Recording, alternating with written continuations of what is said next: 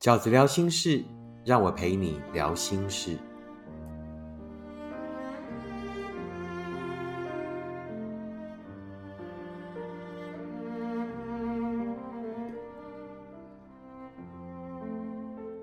大家好，我是饺子。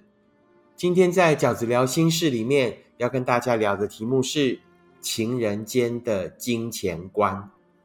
情人间的金钱观，那这个观呢，是观念的观，也是关卡的关。就是我经常收到读者的来信，都会觉得好像情人之间关于钱的这件事情呢，一开始的时候都都没事啊。男生可能也会觉得一开始的时候就是要对女生好一点啊，是一种礼貌。但是男生到后来可能也会觉得，哎，奇怪，这个好像到后来就变成男生的责任。那我相信大多数的女生都不是这么想，都是希望彼此是可以呃有一些默契或者有一些共识的。那重点就是在什么样正确的金钱观念，两个人才可以度过这个金钱的关卡呢？就是我们都会觉得谈钱伤感情嘛。那于是呢，这个金钱这件事情一开始的时候好的时候热恋的时候都没有问题。可是到后来，可能也会变成感情的某一些关卡，所以该沟通什么样正确的金钱观念，然后两个人才可以顺利的度过这个感情的关卡呢？那事实上，感情就是这样。我我常常都会讲嘛，觉得武侠片里面像杨过跟小龙女啊，就是那种行走江湖啊，怎么都不用赚钱就有钱。那当然，那可能就不是故事的重点嘛。但但是，就是回过头来，重点就是。爱情很重要，但面包也很重要。也就是两个人该怎么面对这个金钱的问题，有六个我个人认为还蛮重要的观念跟大家分享。那第一个观念是什么？就是情人间到底要不要有金钱来往呢？我们听到很多人的讲法，就是那情人间当然就是不要金钱来往最好啊，就是越单纯越好。是的，饺子也认为，两个人在刚开始交往的时候是绝对不可以有金钱来往的。那所谓金钱来往，就借贷关系，不是说啊出去请客啊，或者是送点小礼物什么的，不是这个。我指的是所谓金钱的借贷关系。那两个人在刚开始交往的时候，就不要让这一份感情负担太大。那但是到后来，假设就是说真的两个已经行之有年了，那也有一些感情的基础。譬如说，可能交往也也一年以上了，或怎么样，有一些感情的基础了，那要不要有金钱来往？那这个我倒就比较持平。我想跟大家分享一个我认为的观念，就是呢，其实情人间是救急不救穷。假设你们已经交往可能一年以上了，那对方可能有急用的时候，那要不要借？那我是借，但是判断的标准是什么？就是。你是因为对他够认识，你觉得你借他，他一定会还你，你才借，而不是你觉得啊，我借给他这一份钱，那他就会对我更好。就说不是建立在你觉得借他这个钱，你们的感情会更好的前提下。如果是前者，要代表你对他认识够深，就是这个钱借他，当然这个钱也是你能够负担得起的状况啊。也就是说。通常我都会觉得，如果你要借钱给人家，不管是谁，你心里的想法就是，那这个钱是不是你可以拿不回来的？如果这个钱你是可以拿不回来的，拿不回来，你可能只是伤心，可能只是觉得啊，好可惜，怎么这个人是这样的人？你因此而认识了这个人，可是这个钱拿不回来，是不会让你有很大的影响。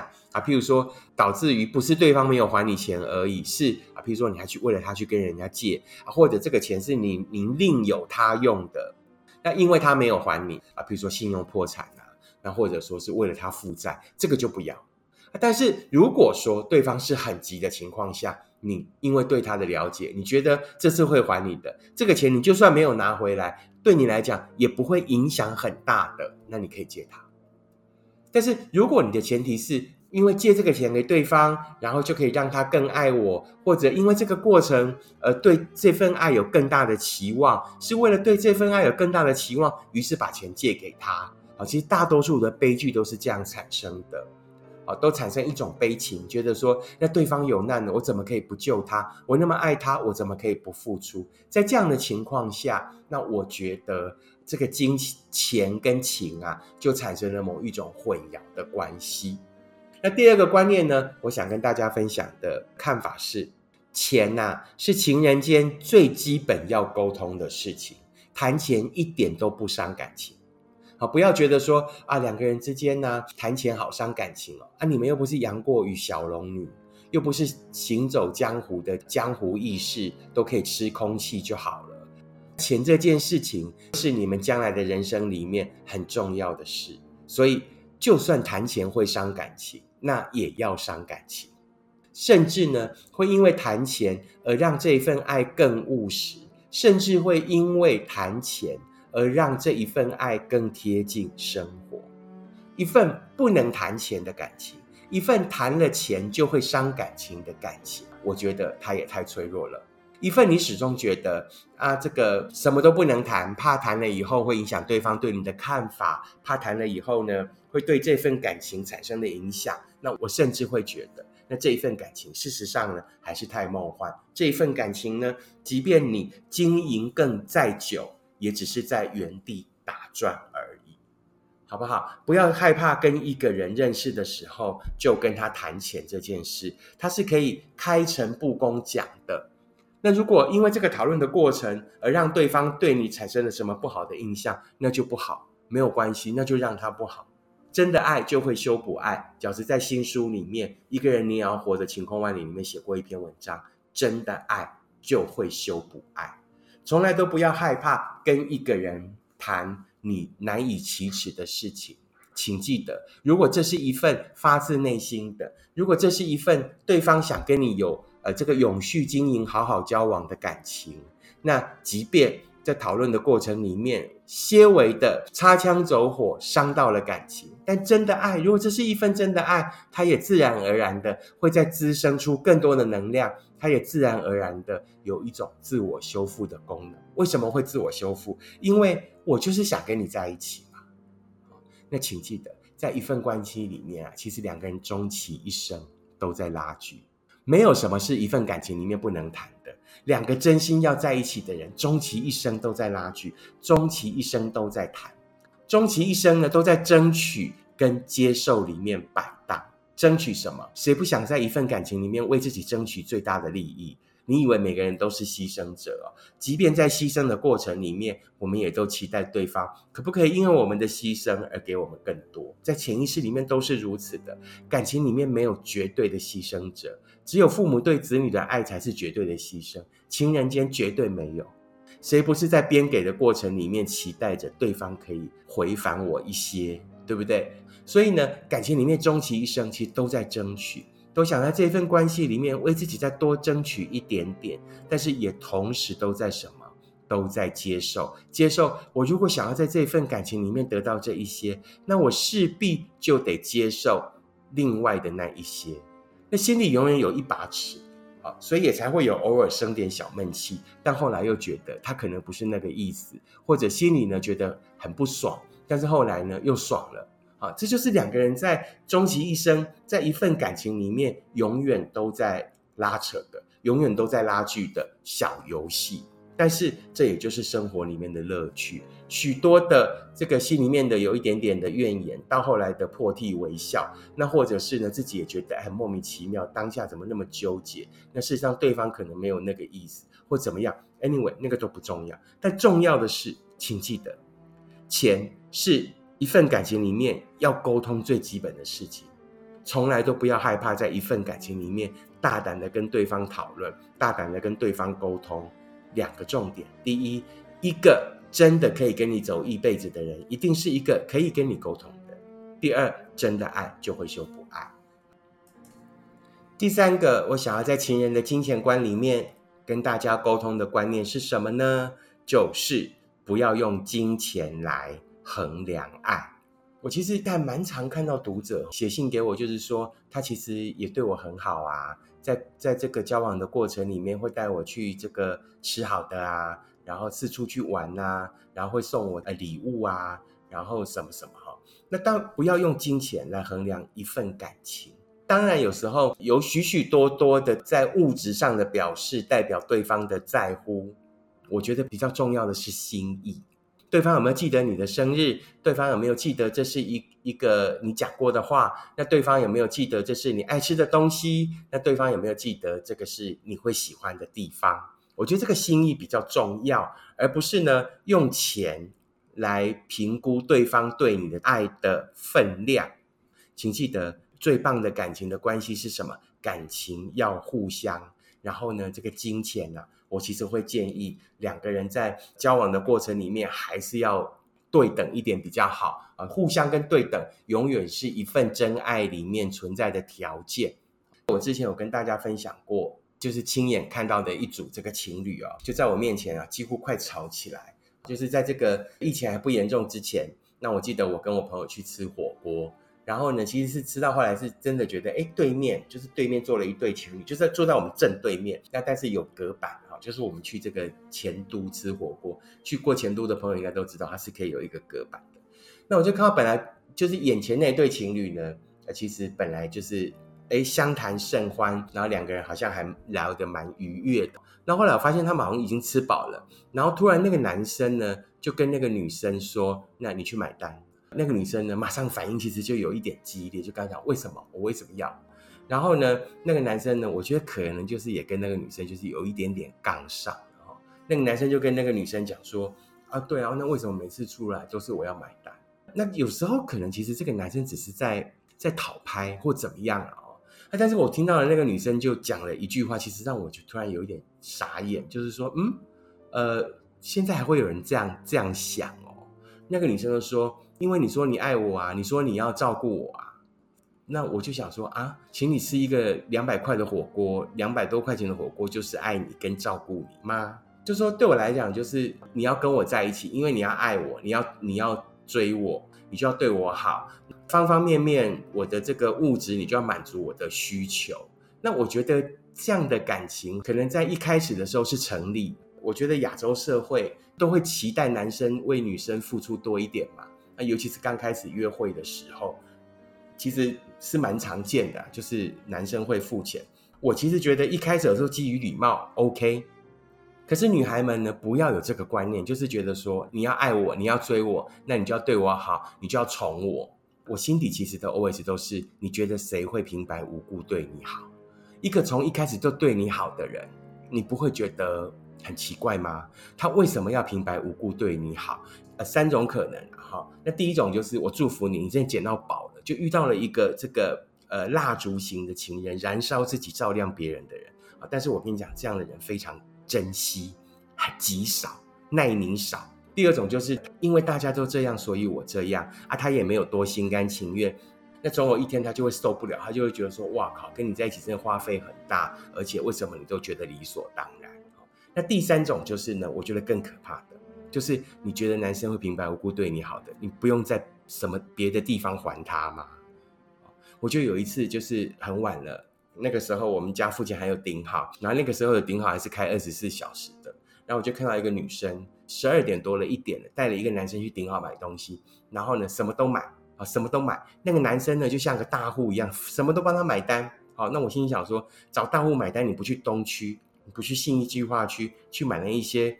这个奢华品，你到顶好来买菜哈，然后最后要走的时候呢，连那个顶好就是你收集那个贴纸，然后可以换的锅具，一般人都是用，一定是收集贴纸去换锅具的嘛，对不对？谁会在那边直接买锅具？哎，那个女生也在那边看半天，说我喜欢这个锅子。哎，那个男生也直接付钱买给她，对，就是买那个锅具给她。我我我想呢，待待会就就是要去这个女生家了。因为那个应该就是在国宅下面的顶好嘛，他们就是等一下就是要回那个女生家了。你觉得男生帮你买这么多东西，你等下什么事都不用做吗？那当然这个是每个人自己的选择。但是如果你呢，就是让那个男生一直帮你买单，你觉得对方都不会在哪一些地方要求你还他吗？那如果你觉得哎这样没关系啊，反正就是也是我也喜欢他嘛，反正我没有差，那 OK。但如果只是刚开始交往，你其实并没有跟他想要有太深入的什么交流的话，那我就会觉得，其实还是不要贪对方的便宜比较好，好不好？就说我要跟大家沟通这个金钱观的第三个，我认为的观念就是不要用金钱来衡量爱，不要用对方为愿意为你花多少钱来判断他对你的爱，因为钱这件事情，每个人的价值观不一样，每个人有钱的程度也不一样。那与其呢用钱来看。那倒不如哈，看对方有没有用心。当然，我也不是说啊，要这个对方如果很小气、一毛不拔，我觉得这也不好，这以后相处下来也会很痛苦。所以对我来讲，在钱这件事情上，在两个人交往的过程里面，不管是钱还是感情，都是尽量互相，那尽量呢这个对等比较好。那什么叫互相？什么叫对等？也不一定要做到所谓 A A 制啦，就是哇，除到这个小数点以下三位。均分，那我觉得这样也很无聊。可以是某一种默契，可能这一次你出，那这一次我出，那或者怎么样，某一种默契。第四个要跟大家沟通的这个所谓情人间金钱的观念是什么呢？就是在乎钱是自爱，而不是自私。经常收到读者的来信，会觉得说啊，谈钱除了伤感情以外，那会不会也让对方觉得啊，我们很自私？那我心里想说，那不是自私，那是自爱，因为钱很重要。因为呢，钱这件事情就是我不拖累你，哈，我自己对我的钱有有我自己的规划，我有我人生的梦想，我对我自己的金钱有我自己的看法，这是一种自爱，而不是自私。啊，钱是人生如此基本的事情，你不想要拿别人的钱，那你也会为自己守住。所以这个不是自私，这是自爱。把自己的钱打理好，把自己的钱规划好。因为我的钱都是我自己很辛苦的、很努力的啊挣来的，所以我对我的钱当然也可以有我自己的看法。我对我的钱有所规划、有所看重，是一种自爱，因为我也不贪图你的，但是我会好好守住我的。啊，所以不要有一种观念是啊，谈钱呢就是很自私，那对方会觉得说你好计较哦，你都只替自己想，你好自私。No No No，这是一种自爱。好，那我对我对于这个自爱的论点，最好的表示是我也不贪图你的，我也没有要拿你的，我只是为我该有的立场，为我该有的观念坚持而已。第五个，我想要跟大家沟通的这个金钱观的观念就是呢。金钱观就是价值观，两个人对金钱的看法，事实上就是你们价值观的看法。你可以从哪一些角度去借由对方对金钱的看法，去判断出他的价值观呢？好，我个人认为就是有两个角度可以看。那第一就是呢，对方的收入啊，假设比你少。两个人如果交往的时候，因为现代社会嘛，就男女越来越平权。我们早期的时候，可能一样的工作，男生跟女生的起薪是不一样的，很离谱吧？但是在我年轻的那个年代，的确是如此的。同一份工作哦，男生女生的起薪是不一样的，女生是比较少。那个年代的的人哦，也会觉得这样也没什么奇怪哦，是合情合理。你看那个年代的观念有多么的偏差，那这个年代当然不是。有很多的女生其实比男生优秀，薪水也都比对方甚至好。那如果对方的薪水比你少，你就要看不起他吗？你就不要跟他交往吗？我倒觉得还不至于。但是如果对方的收入比你少，那我觉得你得去看他，那他是不是一个努力的人？他是一个好高骛远、一个好吃懒做、一个有满腔的梦想，但却是一个不努力工作的人嘛？那如果他就是一个打高空的人，他就是一个眼高手低的人，那我就觉得，就从这个角度去，就不一定要跟这样的人继续交往。但是如果说他的收入比你少，但他是一个努力的人，愿意为工作付出，并且对未来有看法、有呃梦想，并且坚持信仰。我觉得你还是可以跟他交往，还是可以给他机会。那第二个，我觉得呢，这个金钱观就是价值观里面要观察的事情是什么？就是那对方有没有理财的观念？那可能一开始大家底薪都比较低，那会变成是所谓的月光族。但是即便是月光族，他也要有努力理财的观念，也要想尽办法，可能在自己的生活里面能够省下一点什么。他有没有一个正确的理财观念？他是月光族也罢，但千万不要是一个这个透支族，不要是一个只有赚三块钱，那永远在花五块钱的人。与其说是他没有钱不能给你安全感，倒不如说他是一个没有责任感的人，他是一个不害怕自己呢会负债，然后将来呢还不起的人，他就是一个呃比较贪图在当下的享受，而不在乎以后的日子的人。好，就是一个啊讲好听一点，活在当下。但你某一个程度去想，他其实可能也是一个责任感不够的人。这个金钱观其实就是看出一个人的价值观。那我们应该从金钱这个角度去观察跟自己交往的人的两个面相，就是他收入是不是比你少？那比你少没有关系。那他是不是一个努力的人呢？那第二个就是他有没有理财的观念？他是不是一个透支族？他是不是一个这个卡奴，或者是有很多负债的人？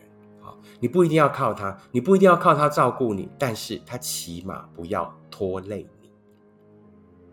最后一个，我想要跟大家分享的最后一个观念是什么？就是经济独立才是真的独立。好，尤其是女生，在一份感情里面，请千万要记得经济独立。那两个人的钱呢，分得越开越好，有很多的公用，譬如说讲好拿出来怎么用。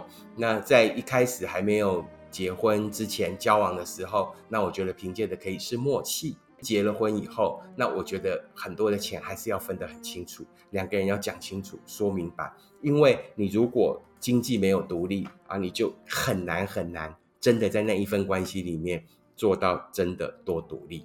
你如果经济没有独立，你就很难不是对方人生的附庸，你就你就很容易变成他的附属品。那当然，两个人讲好，可能结完婚以后生小孩，那一个要顾小孩，然后于是呢就就离开职场或什么，这个 OK。那但是呢，对方也要很清楚，在观念上很清楚，呃，你是因为为了维持这一份家庭，那于是呢，呃，暂时的休息，那是你的牺牲，那是你的付出，而不是呢，就是呃，一个花钱的人呢，就是一个对这个家没有贡献的人哈。对方绝对不可以有这种观念。那之前有一本很红的书啊，也也拍成电影啊，就是八二年生的金智英，其实在讲的就是韩国呃，从职场上呃，因为顾全家庭，于是回归家庭的女性们所遭受到的不公平的对待。好，那这个是我在最后要提醒大家的，很快的跟大家再重复一次，我认为情人间的六个很重要的金钱观。第一就是呢，刚开始交往的时候，先不要有金钱来往比较好。那交往了一阵子以后，万一对方真的有急用，那你要借他的理由，一定是你觉得他会还你啊，而不是某一种牺牲、某一种付出，而希望对方更爱你。那第二就是呢，钱是情人间最基本要沟通的事情，一份不能谈钱的。一份谈钱的会伤感情的感情，那他也太脆弱了。请记得，真的爱就会修补爱。那第三呢？不要用金钱来衡量爱。第四，在乎钱是自爱而不是自私。你不贪图他的，但你也会为自己守好你的。那第五呢？金钱观往往就是价值观。从他对金钱的看法，其实也就可以看得出来，这一个人啊，在生命里面。对很很多很重要的价值观的看法是什么？那最后一个就是，请记得，经济独立才是真的独立。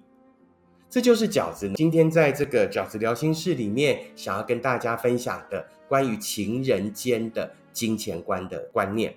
你还在为了两个人对于金钱的看法不同而困扰吗？你还在为了不知道该如何跟对方谈钱？而觉得很郁闷吗？那希望今天的分享可以强化大家的心理素质。希望今天的分享可以让我们更坚定一种意念，就是沟通永远是一份感情里面最重要的成分。不要怕伤感情，因为再憋下去我们也憋不了。但是一个成功的沟通，每一次成功的沟通，都是这一份感情呢用往前跨越了一步的证明。而两个人从喜欢最后可以走到幸福，并不是一个凭空的大跳跃，并不是只要一场相遇的缘分就可以达成。请记得，所有幸福的情侣们，一定都是在过程里面有了无数无数这样的沟通，才能够一步一步走到爱更深的境界。而谈钱这件事情呢，就是在一份感情里面最基本的事，因为钱就是生活里面的不可或缺，钱也是幸福的一部分。希望你会喜欢饺子今天跟你分享的这一个题目。如果你喜欢饺子的 Podcast，请你呢按五星，然后留言分享给你身边的朋友。如果你喜欢饺子的观点，请你用行动支持饺子二零二一年的新书。一个人，你也要活得晴空万里。我们下次 Podcast 见，拜拜。